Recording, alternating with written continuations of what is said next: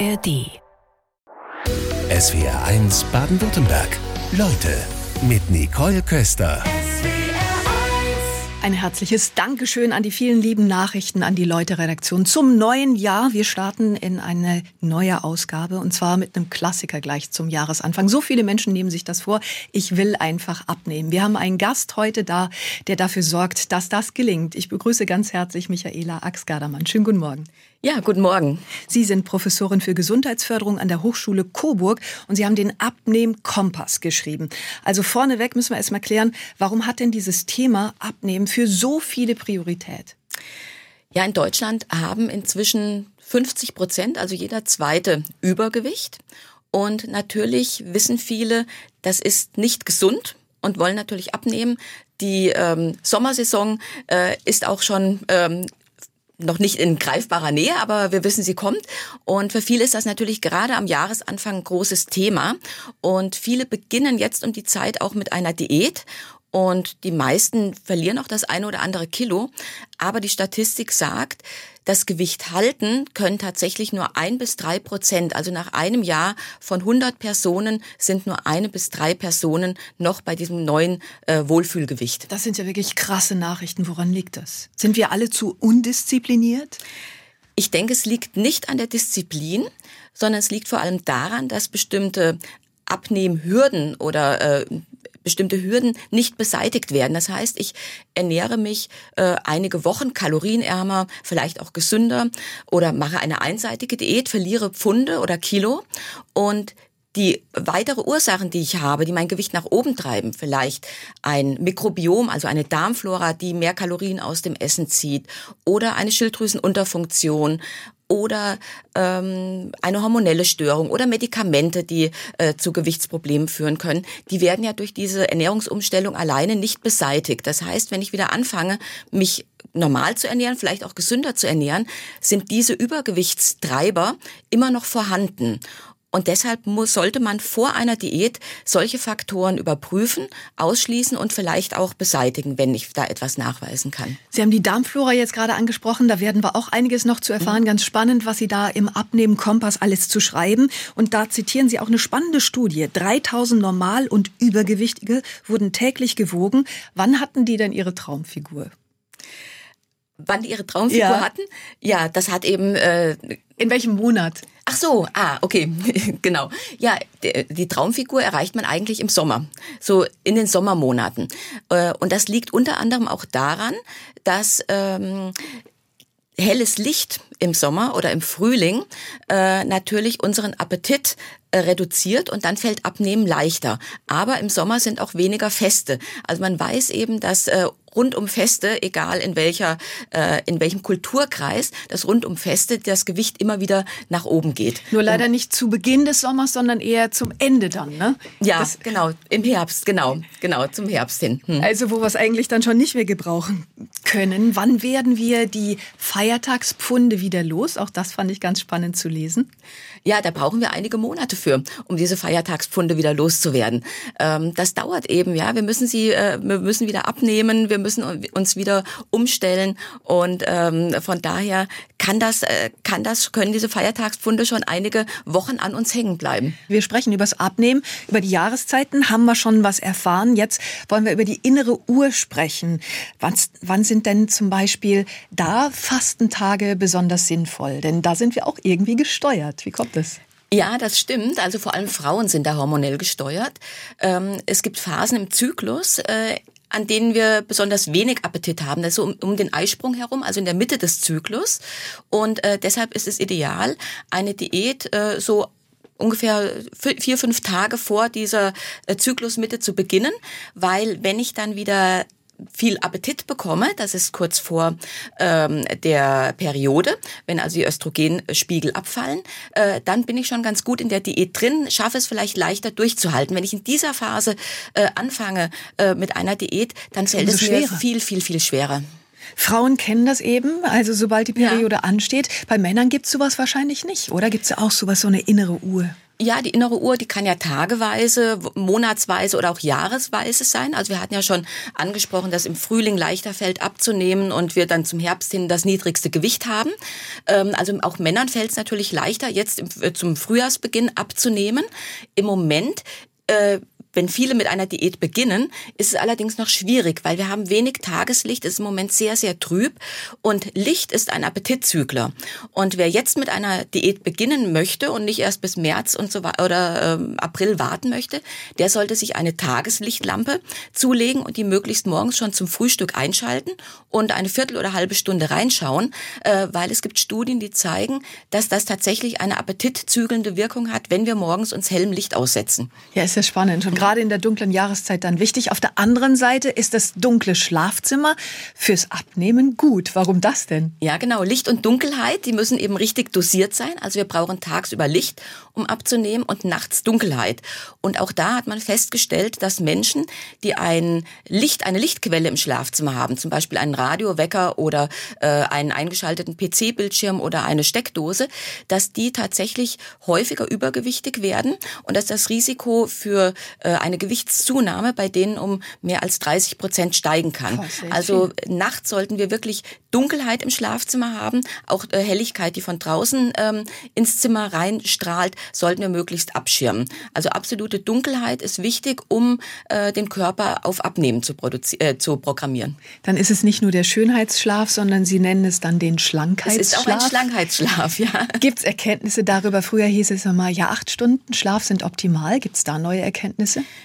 Ja, wer kürzer schläft, hat ebenfalls ein höheres Risiko für Übergewicht. Also es gibt Studien mit Menschen, die vier oder sechs Stunden schlafen und die ähm, am nächsten Tag ist bei denen der Spiegel der Sättigungshormone deutlich niedriger. Das heißt, sie essen mehr. Also Menschen, die jetzt äh, in, in Studien nur vier Stunden geschlafen haben, die nehmen am nächsten Tag ungefähr 500 Kalorien, also eine ganze Mahlzeit mehr zu sich, weil sie einfach nicht so schnell satt werden. Fragen kommen rein von den S1-Hörerinnen und Hörern. Helmut Eschbach zum Beispiel fragt, wie sieht's denn mit dem pH-Wert aus? Über sieben ist gut, unter sieben schlecht. Bitte Infos über basische Ernährung. Kann man den pH-Wert über die Blutwerte bestimmen? Professorin Michaela Ax-Gardermann bei uns in S1 Leute, Professorin für Gesundheitsförderung. Was können Sie über den pH-Wert sagen? Ja, der pH-Wert, äh, man kann nicht generell sagen, der pH-Wert von sieben ist gut oder schlecht. Das versuchen so die Verfechter der Basendiäten ähm, zu vermitteln. Tatsächlich ist es so, dass in vielen wichtigen Kompartimenten unseres Körpers der pH-Wert sogar sehr, sehr sauer ist. Also im Magen muss ein pH-Wert um eins äh, sein, damit keine Keime äh, reingelangen. Äh, der Darm hat einen niedrigen pH-Wert von 5,5 bis 6,5. Die Blase sollte sauer sein, damit keine Bakterien sich ansammeln. Auch der, die Haut, der Haut-pH-Wert ist sauer. Also ich halte tatsächlich nicht so viel davon, ähm, den, den ganzen Körper auf basisch äh, zu bringen. Im Blut ist der Wert ganz leicht basisch, aber der bleibt auch in diesem Bereich. Das heißt, im Blut kann ich den pH-Wert nicht ablesen. Wenn der da abweichen würde, dann wäre das mit dem Leben nicht zu vereinbaren. Unser Körper hat viele Mechanismen, den pH-Wert zu regulieren. Und ähm, eine basische Ernährung ist prinzipiell nicht ungesund ähm, mit viel Gemüse und, und so weiter. Manche Nahrungsmittel, die eigentlich gesund sind, sind aber bei dieser Basenkost verboten, zum Beispiel Kaffee. Kaffee ist inzwischen komplett rehabilitiert und kann in jeder Diät im Prinzip ähm, hinzugefügt werden, unterstützt sogar die Gewichtsreduktion. Also man muss nicht in jedem Körperkompartiment einen pH-Wert von über sieben haben. Das ist tatsächlich ähm, entspricht nicht der Physiologie des Menschen. Und beim Kaffee kommt es wahrscheinlich wie immer auf die Menge an, oder? Ja, aber interessanterweise, also zwei bis fünf Tassen gelten als unbedenklich und sogar gut für Darm, für Leber, fürs Gewicht. Also von daher, wer gerne Kaffee trinkt, sollte sich den auch nicht verbieten lassen. Gute Nachrichten für die Kaffeefans bei uns. Julia schreibt uns, ich bin 51 und in der Postmenopause. Obwohl ich sehr auf meine Ernährung achte und auch sportlich bin, ist mein Gewicht in den vergangenen zwei Jahren um fast 10 Kilo gestiegen. Vor allem am Bauch habe ich sehr viel Umfang Umfang ähnlich einer Schwangerschaft? Was kann ich ändern, um mich wieder wohler zu fühlen und mich nicht verstecken zu müssen? Welchen Tipp haben Sie für Julia? Ja, das betrifft leider viele Frauen in der Postmenopause. Also nur eine von vier schafft es tatsächlich, ihr Gewicht in dieser Zeit zu halten.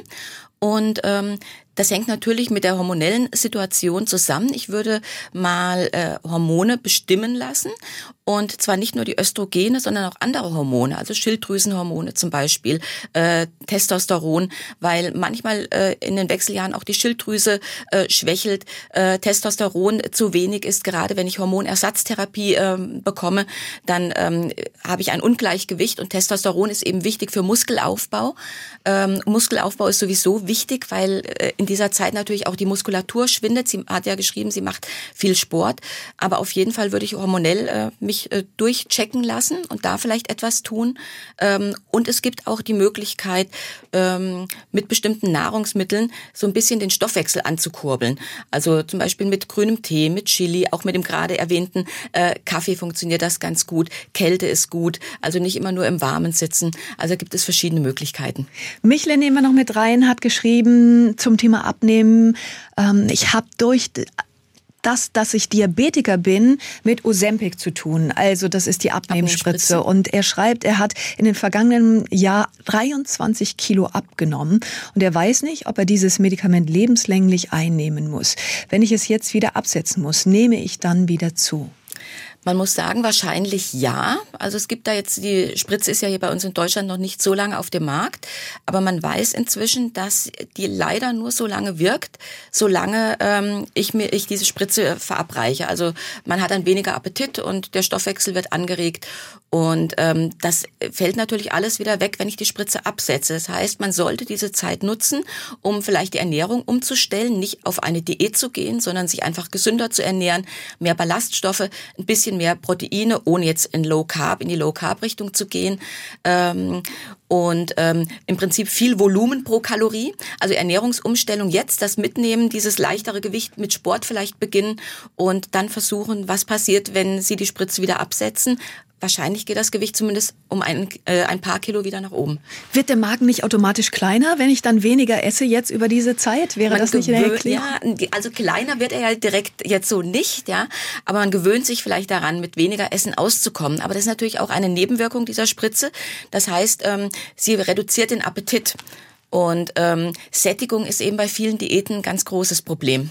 Schokolade fragt nicht, Schokolade versteht. Michaela Axt-Gardermann, das schreiben Sie in Ihrem Abnehmen-Kompass. Was hat denn bitte schön Schokolade mit Abnehmen zu tun? Ja, zunächst mal auf den ersten Blick vielleicht nichts. Ähm, Schokolade ist natürlich ein kalorienreiches äh, Lebensmittel aber tatsächlich äh, und auch ein Trostfutter. Das heißt, wenn es uns schlecht geht, dann essen wir gerne Schokolade.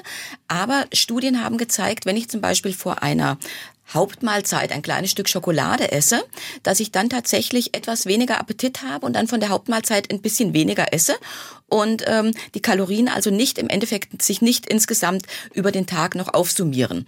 Und ähm, teilweise reicht es sogar, das konnte man auch in verschiedenen Studien nachweisen, wenn ich an der Schokolade rieche. Also wenn ich Schokoladenappetit habe. Gut, ich würde vielleicht dann doch irgendwie die Schokolade essen wollen, ja. Ähm, aber ähm, diese Schokoladeninhaltsstoffe, also alleine der Geruch, der hat schon ein gewisses Sättigungsgefühl. Und wenn ich vielleicht dann achtsam ein kleines Stück Schokolade esse, dann gibt mir das doch ein ganz äh, gutes Gefühl. Äh, ich darf halt nicht die ganze Schokolade aufessen. Aber dunkle, also es geht vor allem eben um die dunkle Schokolade, die eben weniger Zucker enthält.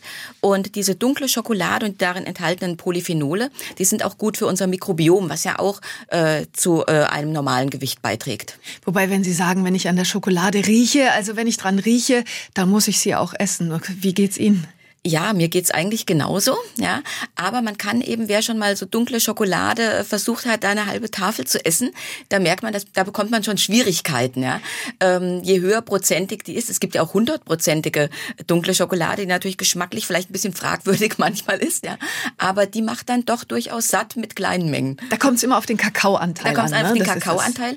Je höher der ist, desto besser ist er auch für die Figur. Könnte das helfen, vor einer Prüfung dann ein Stück dunkle Schokolade zu nehmen? Ja, auf jeden Fall, weil äh, man weiß, dass äh, diese dunkle Schokolade oder diese Kakao-Inhaltsstoffe tatsächlich auch die Stresshormone senken können.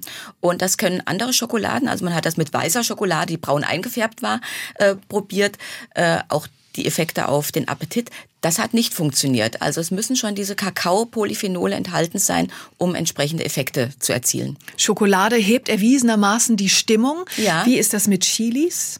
Ja, auch Chilis heben die Stimmung. Also alles, was scharf ist, Chili, Ingwer und so weiter, hebt die Stimmung. Äh, Schokolade hebt die Stimmung, helles Licht hebt die Stimmung, Bewegung hebt, äh, hebt die Stimmung. Und das hilft eben auch all denjenigen, die so Stressesser sind oder Frustesser. Das heißt, die, ähm, wenn es ihnen schlecht geht, äh, zu Nahrung greifen, dann ist es gut, etwas Scharfes zu essen oder etwas Bitteres oder sich einfach dem Licht auszusetzen oder sich zu bewegen. Das kann hier und da, nicht immer, hilft nicht immer, aber hier und da auch mal mal äh, die Süßigkeiten ersetzen. Ja, das sind dann mögliche Strategien, wie wir uns selbst genau. ein bisschen austricksen mhm. können. Und das hilft dann schon. Viele verzichten ja ganz bewusst auf Zucker, nehmen dann Ersatzstoffe wie Süßstoffe oder Leitprodukte und dann sind sie frustriert, weil das mit dem Abnehmen nicht klappt. Sie haben die Erklärung dafür. Ja, das ist tatsächlich keine gute Idee, weil Süßstoffe äh, tatsächlich eher zum Übergewicht dazu äh, beitragen, äh, als äh, Gewichtsreduktion zu fördern. Das hat mehrere Gründe. Zum einen gewöhnen wir uns an sehr, sehr süße ähm, Speisen und Geschmäcker. Wir verbinden Süßigkeit nicht mehr mit Kalorien und essen dann auch mehr davon. Äh, aber ein ganz wichtiger Grund ist, dass Süßstoffe das Darmmikrobiom so verändern, dass es anschließend, wenn ich jeden Tag äh, süßstoffhaltige Produkte esse, äh, mehr Kohlenhydratkalorien aus dem Essen zieht. Das heißt, äh, meine Blutzuckerspiegel steigen an und wer regelmäßig Süßstoffe zu sich nimmt, der ähm, kann dadurch sogar einen Diabetes entwickeln.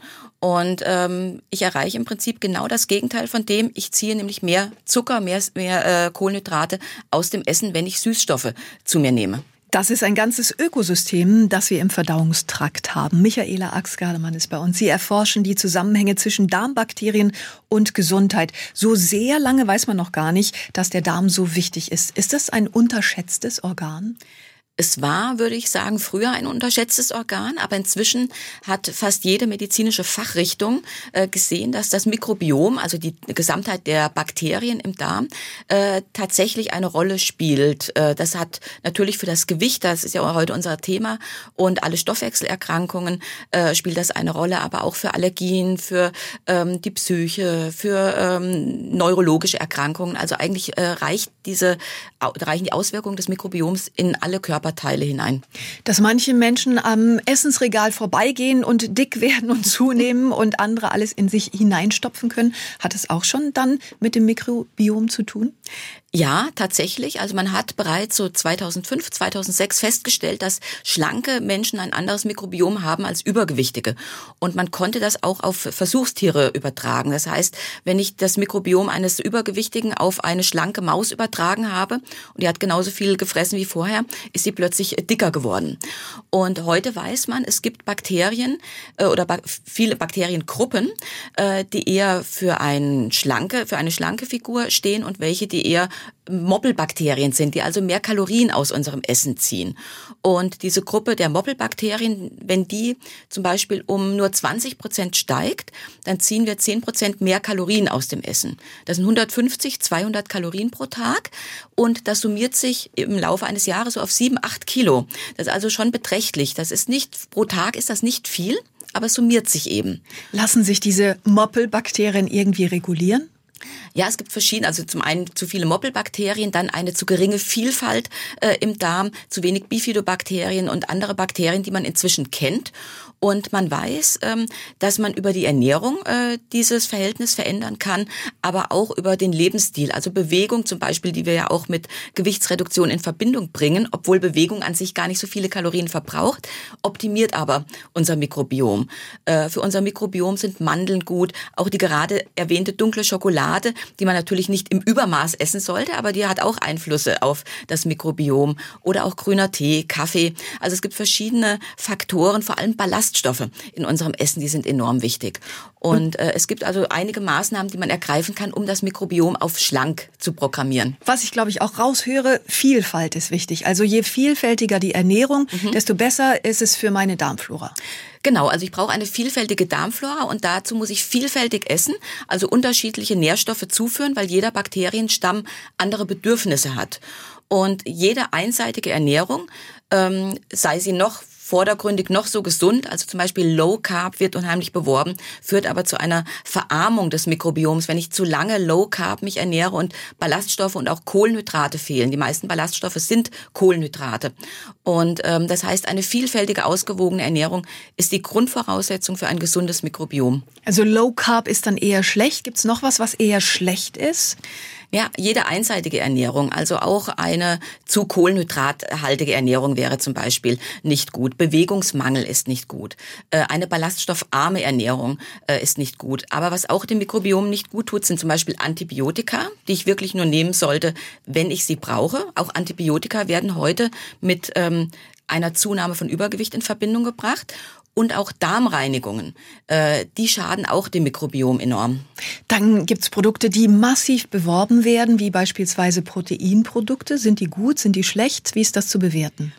Ja, im Moment gibt's ja so einen Protein-Hype, aber viele der Proteinprodukte, es gibt ja Proteinpudding, Proteindrinks und so weiter, die haben nur deshalb einen so hohen äh, Proteinanteil, weil sie die Kohlenhydrate durch Süßstoffe ersetzen. Das heißt, man sollte auf äh, diese Packung schauen, ob da Aspartam oder Sucralose zum Beispiel enthalten ist. Das sind Süßstoffe, die eben auch wieder unser Mikrobiom schaden, die zu Übergewicht führen können. Da können also dann auch die proteinhaltigen Produkte, obwohl sie offensichtlich viele, viele Proteine und wenig Kalorien haben, auch dick machen. Aus Balingen schreibt uns Joachim, trägt ein Frieren oder auch der Versuch, braunes Fett zu bilden, für effektiveres Abnehmen als Maßnahme bei. Was sagen Sie? Ja, vielleicht erkläre ich ganz kurz das braune Fett. Also ja. das ist ein Fett, das haben Kinder in hoher, hoher Menge, weil das trägt ähm, zur Temperaturregulierung bei. Bei Erwachsenen haben wir nur noch wenige 100, vielleicht 100, 150 Gramm. Und dieses braune Fett äh, produziert Wärme und verbraucht dadurch Kalorien, ist also etwas ganz Wertvolles. Und das wird unter anderem durch Kälte angeregt. Also ich kann das, äh, dieses Fett aktivieren, wenn ich nicht immer im äh, überheizten Zimmer sitze, sondern auch mal rausgehe oder auch mal kälter dusche zum Beispiel. Aber ich kann das braune Fett auch anregen durch scharfes Essen, Chili zum Beispiel, äh, durch grünen Tee, durch Omega-3-Fettsäuren. Also es gibt verschiedene Möglichkeiten, dieses, dieses kostbare, diese kostbare kleine Menge braunen Fettes, die wir Erwachsene noch haben, auch anzuregen. Kälte gehört dazu. Kälte mal aushalten, also ja. gar nicht schlecht. Wir haben einen Anruf bekommen. Hallo, wer ist dran? Hier ist der Herr Gnilka aus Hutzenbach. Ich habe eine Frage zu dem eben erwähnten Zuckerersatzstoffen. Zählt da auch der sogenannte Erythrit dazu? Hat das ebenfalls solche Folgen für Einleitung Diabetes oder ähnliches? Ist Erythrit auch ein Zuckerersatzstoff? Ja, genau. Also Erythrit Xylit gehört so in eine äh, Gruppe.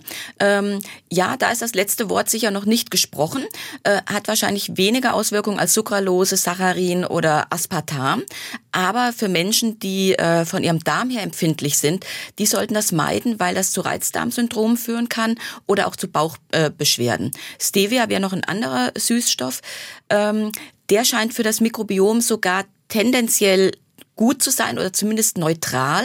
Äh, aber auch da würde ich sagen, das nur in Maßen zuzuführen. Aus Esslingen schreibt uns Rita um, ähm, wie ist es mit Kohlenhydraten? Auch bei nur fünf Stück Süßstoff werden die besser verarbeitet und auch die Diabetes begünstigt. Was sagen Sie? Ja, also Süßstoff prinzipiell, es kommt eben auch darauf an, was sind diese fünf Süßstofftabletten und wie hoch sind die dosiert.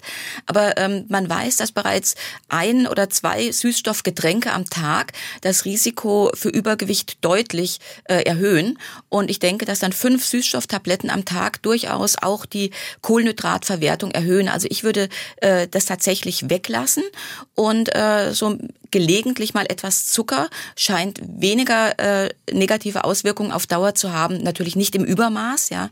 Äh, besser ist, man kommt ohne Zucker aus, aber äh, ich würde Süßstoff weitgehend weglassen. Wie ist es mit probiotischen Lebensmitteln? Auch die werden ja häufig für die Darmflora beworben.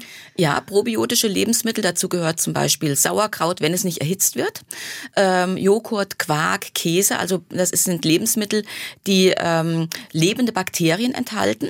Äh, ähm, die sind durchaus gut für unsere Verdauung. Wenn ich tatsächlich aber Probleme habe, also wenn ich gezielt etwas machen möchte, dann kann es auch sein, dass ich mal ein probiotisches Nahrungsergänzungsmittel äh, zu mir nehmen muss. Und da sollte man aber bei äh, Gewichtsproblemen darauf achten, dass bestimmte Bakterien, zum Beispiel Lactobacillus acidophilus oder Lactobacillus reuteri, nicht enthalten sind, weil da gibt es Studien, die können tatsächlich zu Gewichtsproblemen führen, weil die auch, das sind äh, Bakterien, die werden unter anderem in der Tiermast auch eingesetzt und die können tatsächlich das Gewicht nach oben treiben.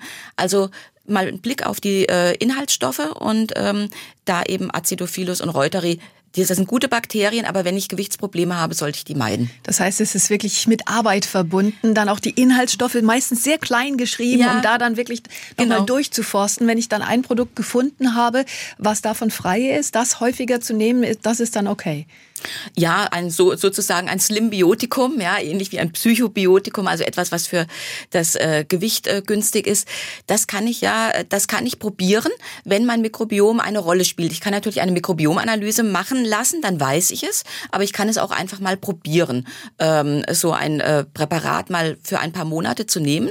Wir haben Studien äh, dazu durchgeführt und haben festgestellt, dass ich aber in den ersten sechs, acht Wochen noch nichts tut. Also man muss da eine gewisse Zeit durchhalten. Das Mikrobiom muss sich erst umstellen und dann beginnt es langsam weniger Kalorien aus dem Essen zu ziehen. Also wenn ich nur zwei Wochen etwas nehme, werde ich noch nichts merken.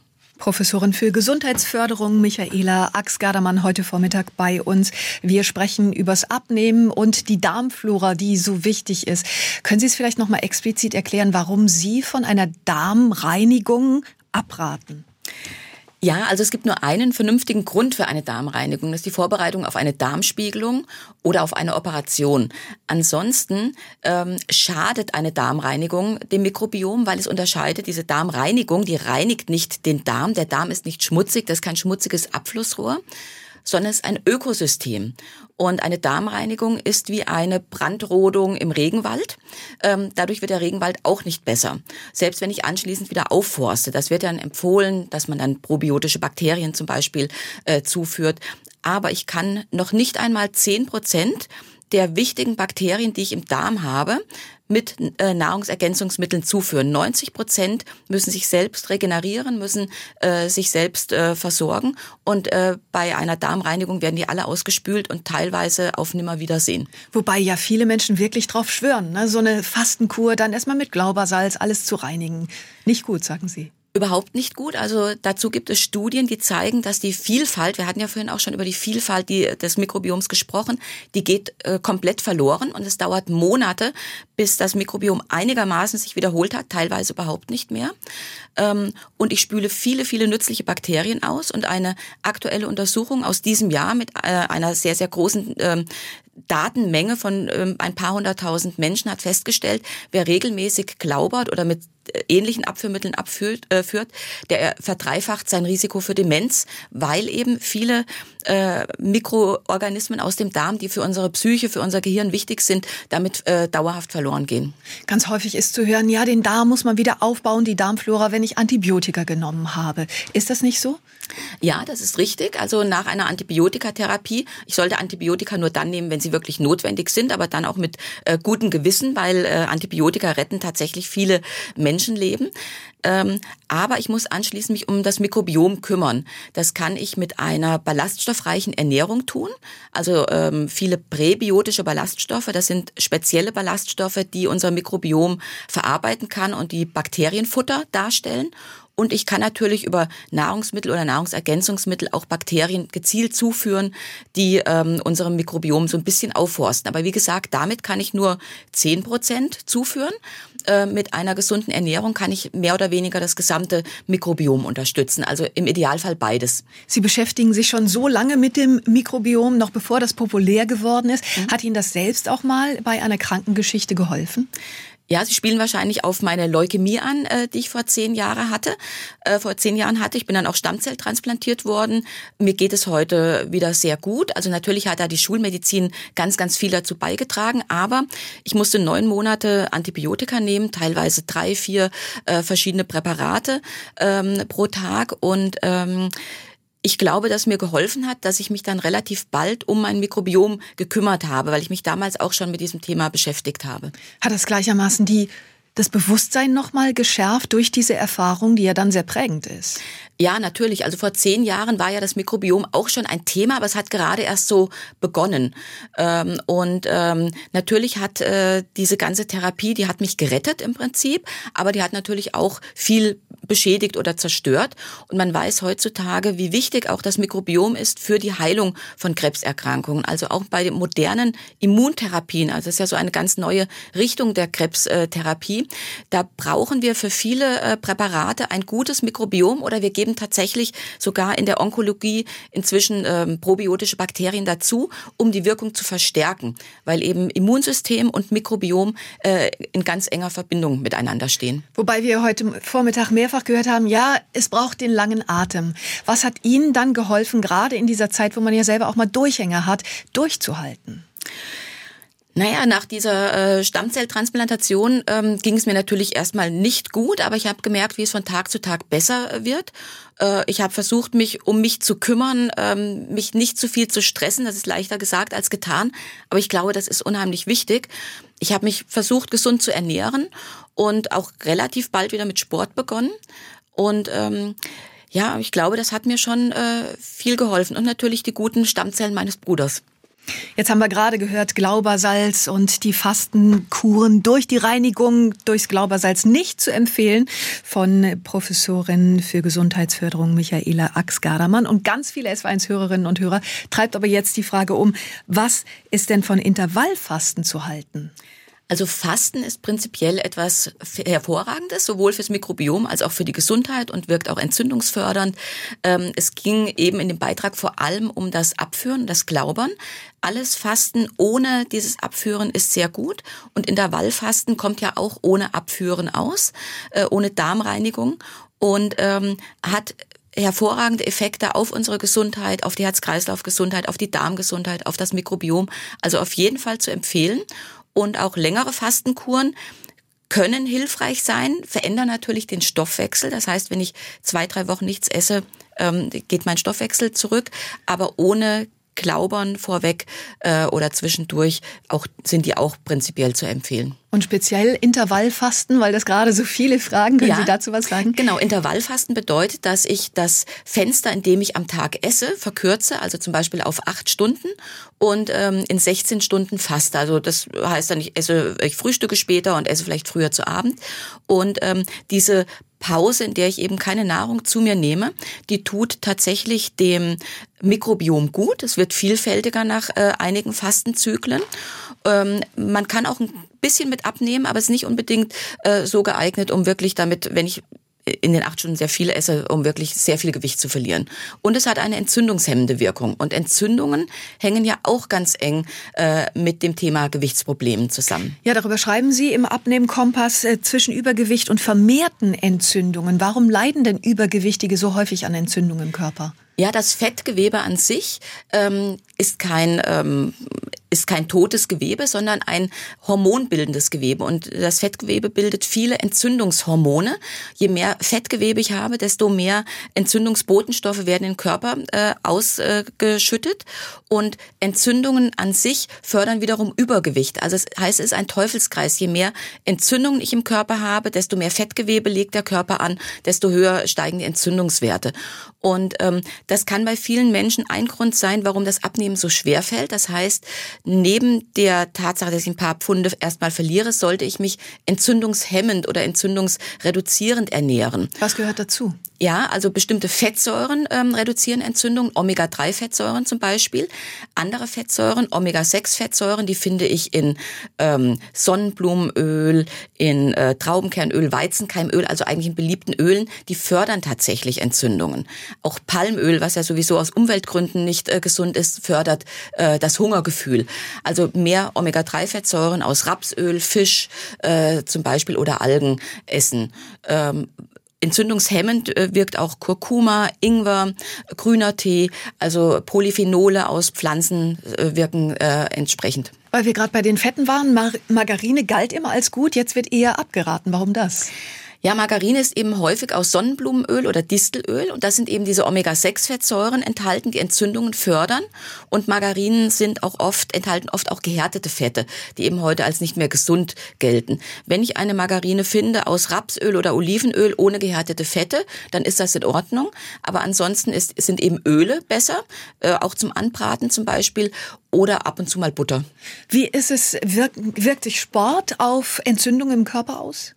Ja, Sport wirkt entzündungshemmend.